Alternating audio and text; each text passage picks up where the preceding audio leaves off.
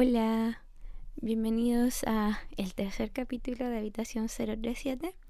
Les habla Solar y en esta ocasión me encuentro solita. Um, Belian se fue a las profundidades, se devolvió a su hogar en el mar por un tiempo y Willow se fue de sus viajes, estos que se pega de repente, cosas de vampiro. Si escuchan ruido de fondo o, o maullidos, es mi gato Lucifer que anda jugando por, por la habitación. Y bueno, el capítulo de hoy eh, vamos a hablar sobre la historia real y leyendas que es, están alrededor de este día de San Valentín, ¿no? Aprovechando que se termina la semana y que pasó el 14 de febrero. No sé si alguno de ustedes lo celebra. Bueno, yo no, pero. pero vale, ¿qué es lo que hay, no? Em, bueno, aquí vamos a empezar con la leyenda original de San Valentín. Y se habla de la fiesta de Lupercalia. Varios historiadores remontan el origen del Día de San Valentín a tiempos paganos en el antiguo Imperio Romano. En aquellos tiempos, la gente organizaba una fiesta el 14 de febrero para honrar a Juno, la mítica reina de los dioses y diosas romanos. Los romanos también consideraban a Juno como la diosa de la mujer y del matrimonio. A partir del día siguiente, el 15 de febrero, comenzaba el Festival de la Fertilidad, llamado la Fiesta de Lupercalia. Esta fiesta fue organizada para proteger a los seres humanos de los lobos y para honrar a los dioses romanos de la agricultura. Lupercus y Faunus, además de los fundadores de Roma, Romulus, Romulus y Remus, durante la fiesta de Lupercalia, los miembros de Lupercali una orden del sacerdote romano, se reunían en una cueva sagrada, en donde se creía que Rómulus y Remus habían sido criados por una loba o lupa. Siguiendo la tradición, el sacerdote sacrificaría a una cabra por fertilidad y a un perro por purificación. Los niños rebanaban las cabras escondidas en tiras y las mojaban en sangre de sacrificio y se movían por las calles dándoles suaves bofetadas a las mujeres y los campos y los campos con la piel de los animales.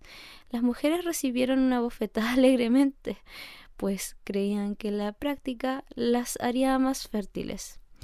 Más tarde, durante la fiesta de Lupecalia, Todas las jovencitas de la ciudad ponían en una gran urna un pedazo un pedazo de su nombre.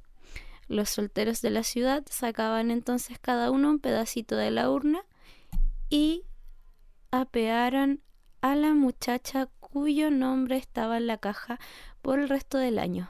Muy a menudo la pareja se enamoraba y se casaba. Más tarde, cuando el cristianismo se extendió por todo Roma, la práctica de encontrar pareja a través de la lotería fue considerada no cristiana y proscrita. Hacia el año 498 después de Cristo, se dice que el Papa Gelasio declaró el 14 de febrero como el Día de San Valentín. Algunos escritores vinculan el Día de San Valentín con la fiesta Lupercalia debido a la fecha similar y la, la conexión que existe con la fertilidad. Qué freak eh, que, que tengan que, no sé, me imagino a niños con pedazos de carne bañados en sangre golpeando a las mujeres, así como como esta, estos slaps que se daban para con los guantes blancos cuando se retaban los hombres a duelo. Me parece como como muy raro, así de qué manera te va a proteger eso. Pero bueno, ellos creían en esto.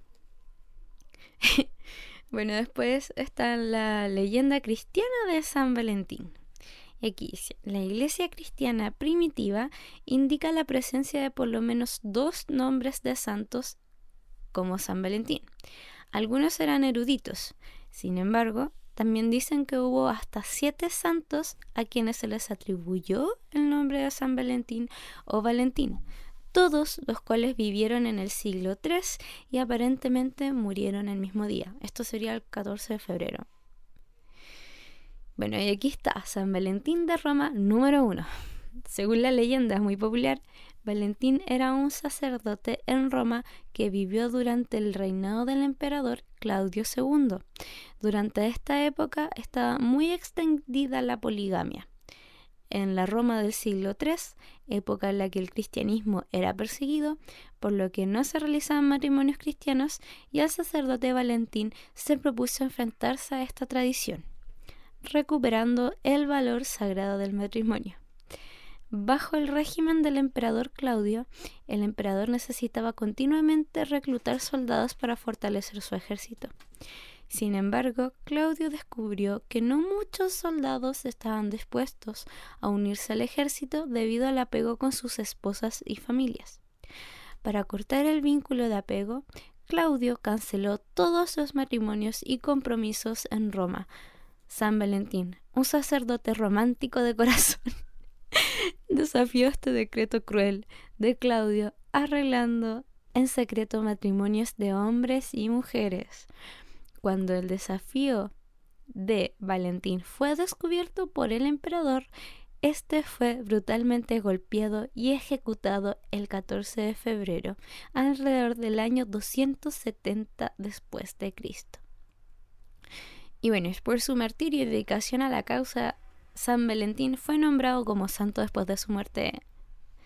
Y en la Edad Media, San Valentín se hizo popular como el santo patrono del amor y los amantes en Inglaterra y Francia, hasta el punto que el Papa Gelasio declaró el 14 de febrero como el día de San Valentín, en el 498 después de Cristo y puso fin a las celebraciones paganas.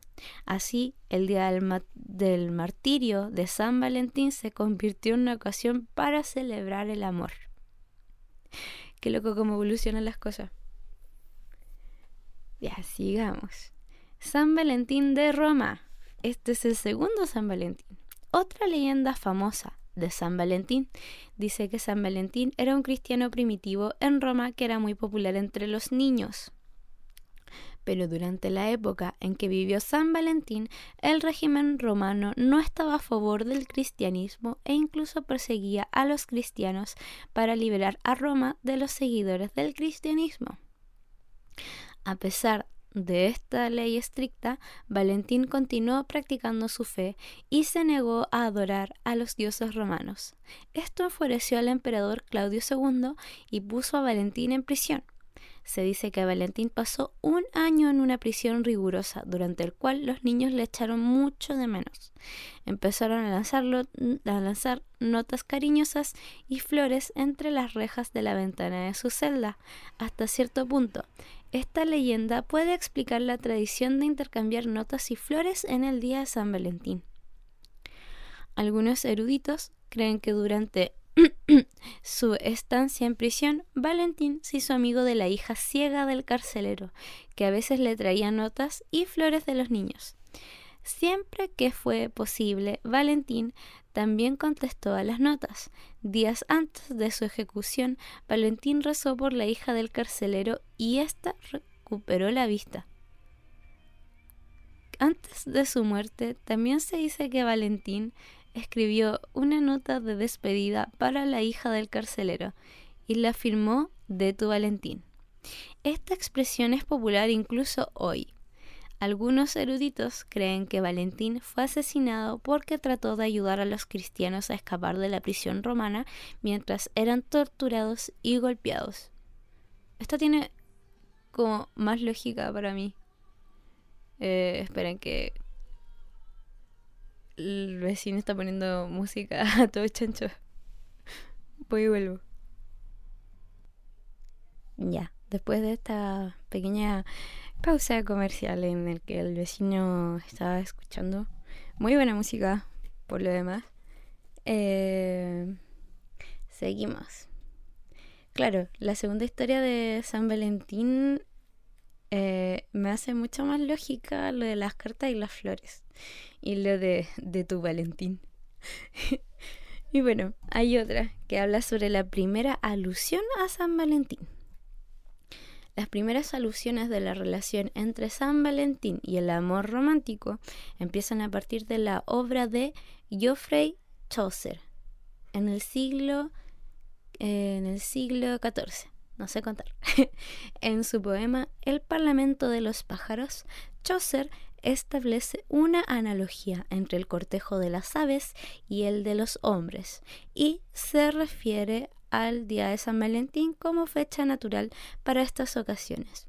Esto ha levantado sospechas, ya que definitivamente el 14 de febrero no es época del apareamiento de aves, al menos en el hemisferio norte.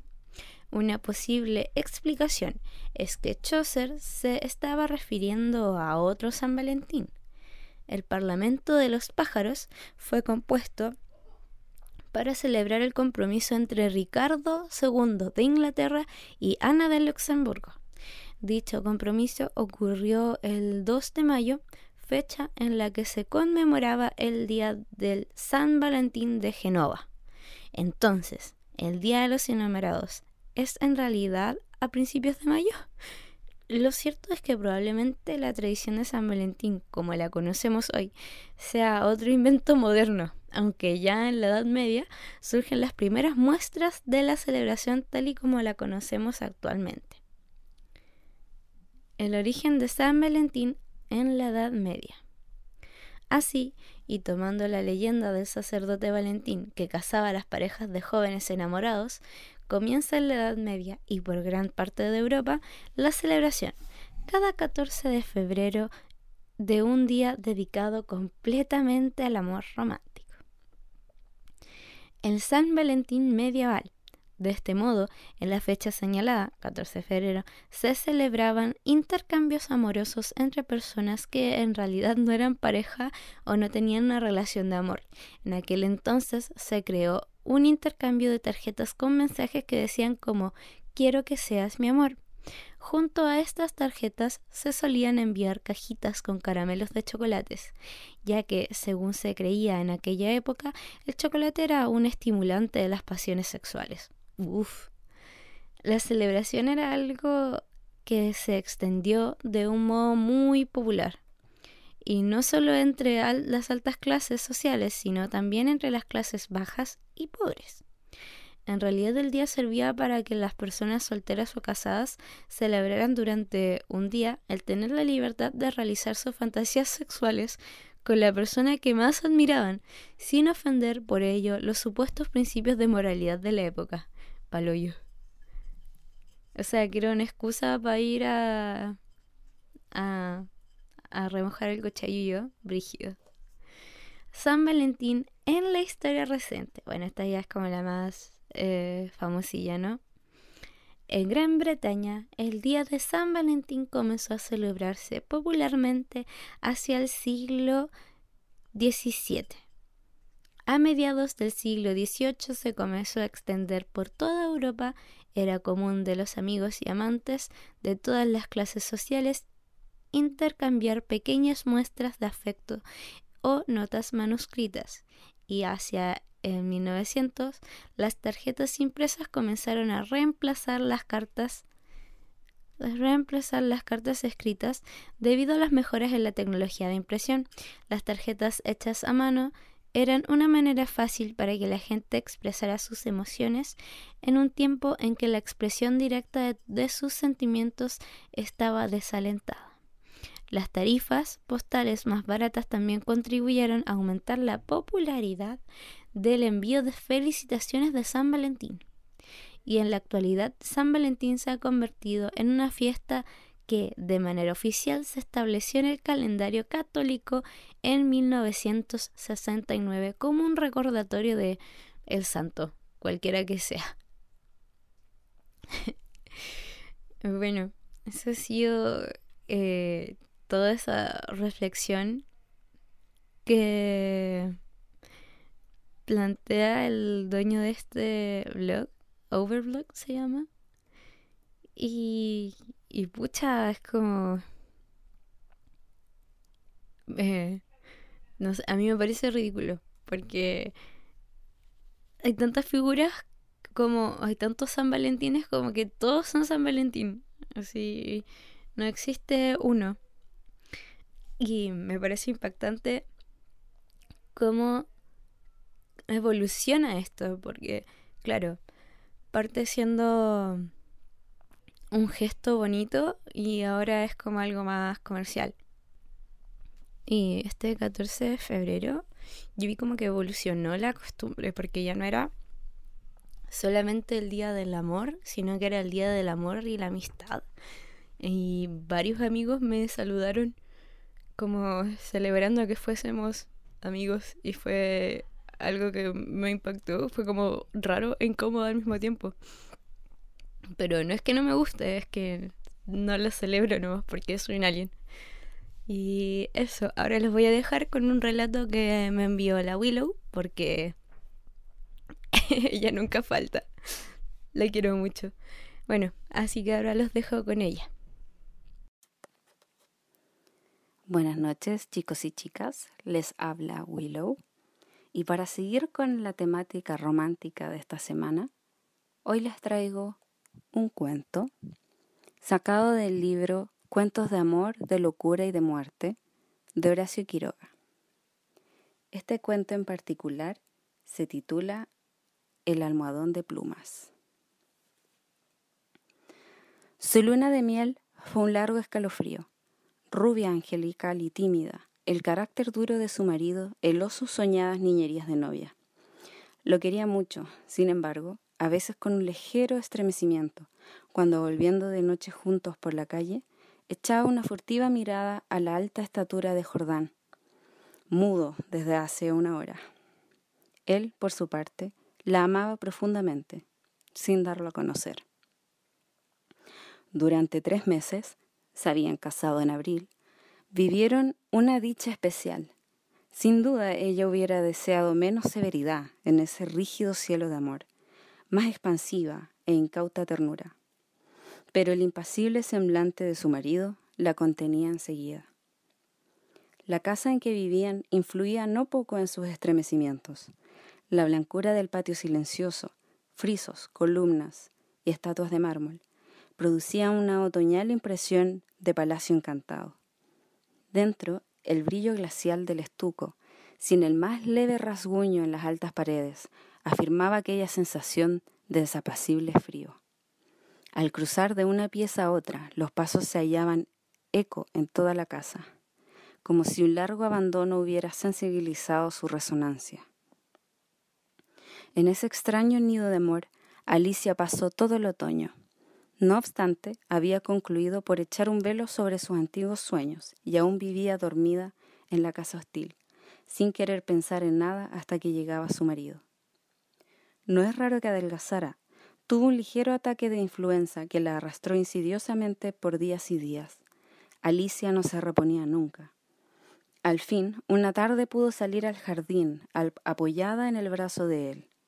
Miraba indiferente a uno y otro lado.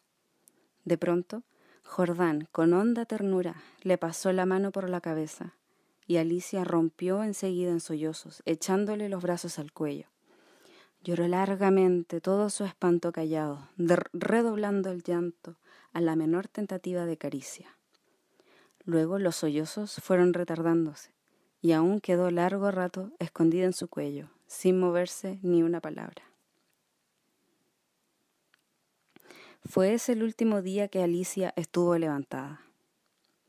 Al día siguiente amaneció desvanecida. El médico de Jordán la examinó con suma detención, ordenándole calma y descansos absolutos. No sé, le dijo Jordán en la puerta de la calle, con la voz todavía baja. Tiene una gran debilidad que no me explico, y sin vómitos, nada.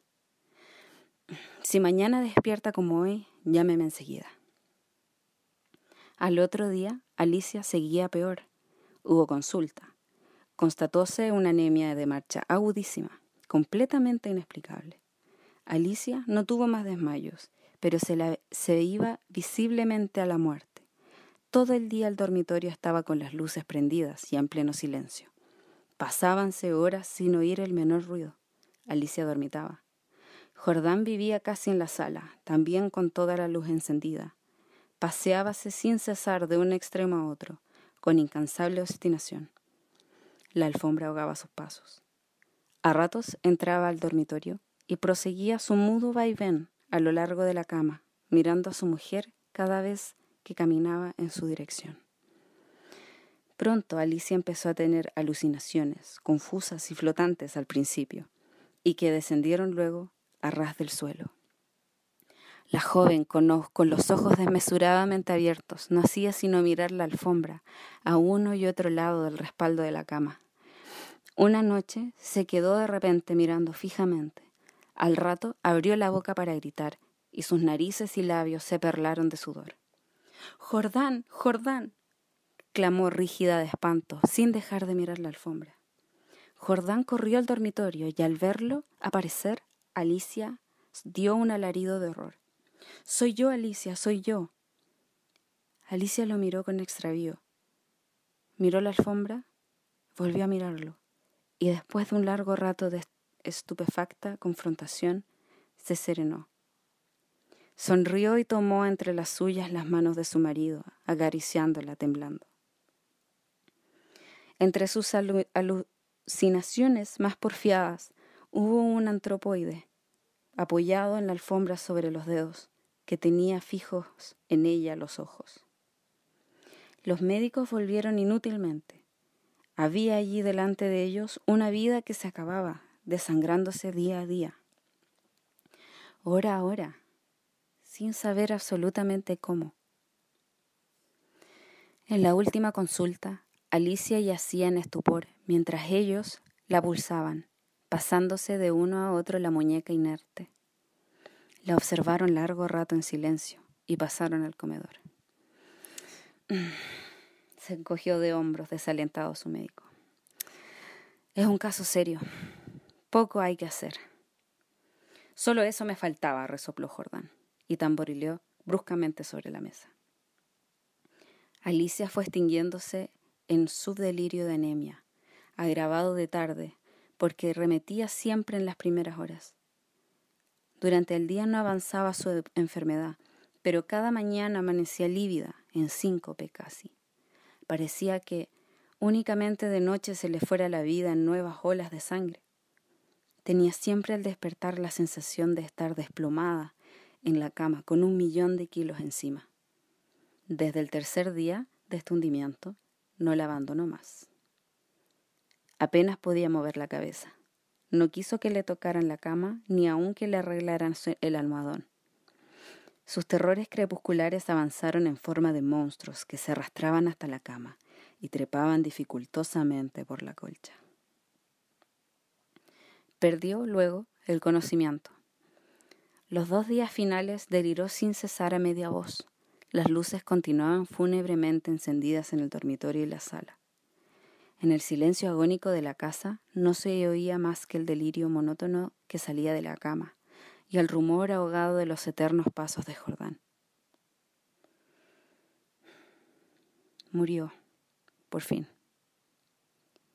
La sirvienta, que entró después a deshacer la cama, sola ya, miró un rato extrañada el almohadón.